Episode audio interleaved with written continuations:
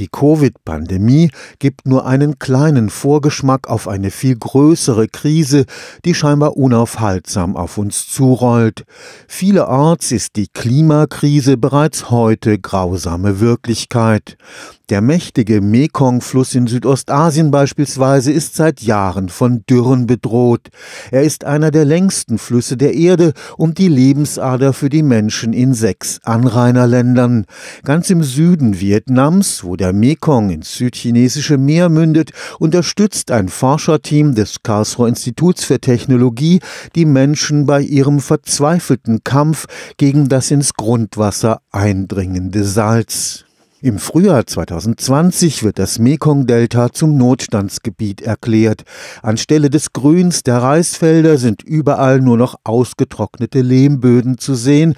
Das Salz im Grundwasser lässt eine Bewässerung der Felder kaum noch zu. Darauf versuchen sie sich anzupassen mittlerweile mit mehr und mehr Regenwasserspeicherungen in Zisternen. Es ist aber schwierig für die Leute, auch das vor allen Dingen über eine längere Zeit hinweg zu sehen. Denn die Staudämme, die im Oberlauf gebaut worden sind, die halten natürlich mehr und mehr mehr die Partikelfracht zurück. Je weniger Partikel sind, desto stärker geht das Gleichgewicht wieder in Richtung Erosion. Und von daher ist dieser Landstrich südlich des Mekongs starken Problemen ausgesetzt. Professor Stefan Norra leitet die Arbeitsgruppe Umweltsystemanalyse am Karlsruher Institut für Technologie. Im Verbundprojekt Vivat Mekong sind neben den vietnamesischen Partnern vier Institute des KIT eingebunden.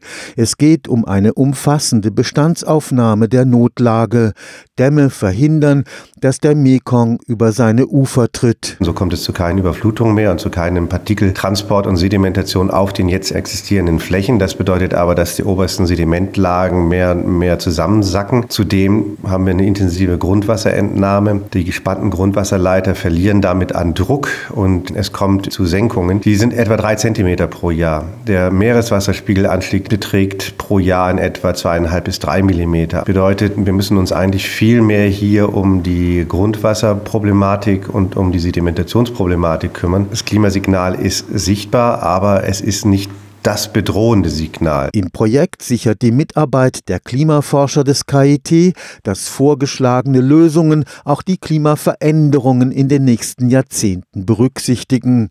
Das Institut für Fernerkundung seinerseits wird die Landsenkungen kartografieren. Und sich die Gebiete letztlich aussuchen, die von der Landsenkung am stärksten belastet sind, um dort Pilotmaßnahmen durchzuführen. Das heißt, von der Grundwassernutzung in Richtung Regenwassernutzung oder Oberflächenwassernutzung zu gehen gehen und entsprechende technologische Lösungen für die Wasseraufbereitung dort vor Ort auch anzubieten und mit den Partnern zusammen zu entwickeln. Mit Brunnenbohrungen sollen die Ursachen der Versalzung des Grundwassers geklärt werden.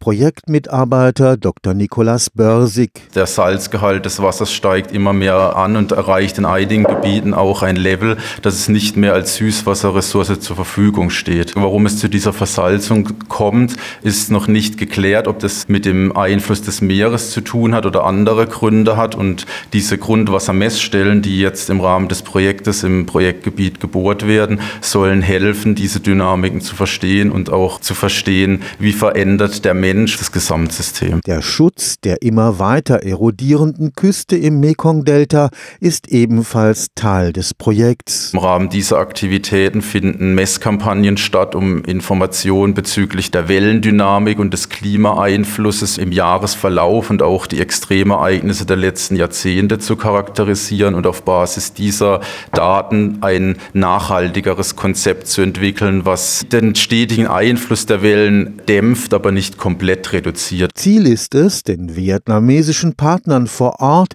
die Entscheidungsgrundlagen für ein angepasstes Wassermanagement an die Hand zu geben.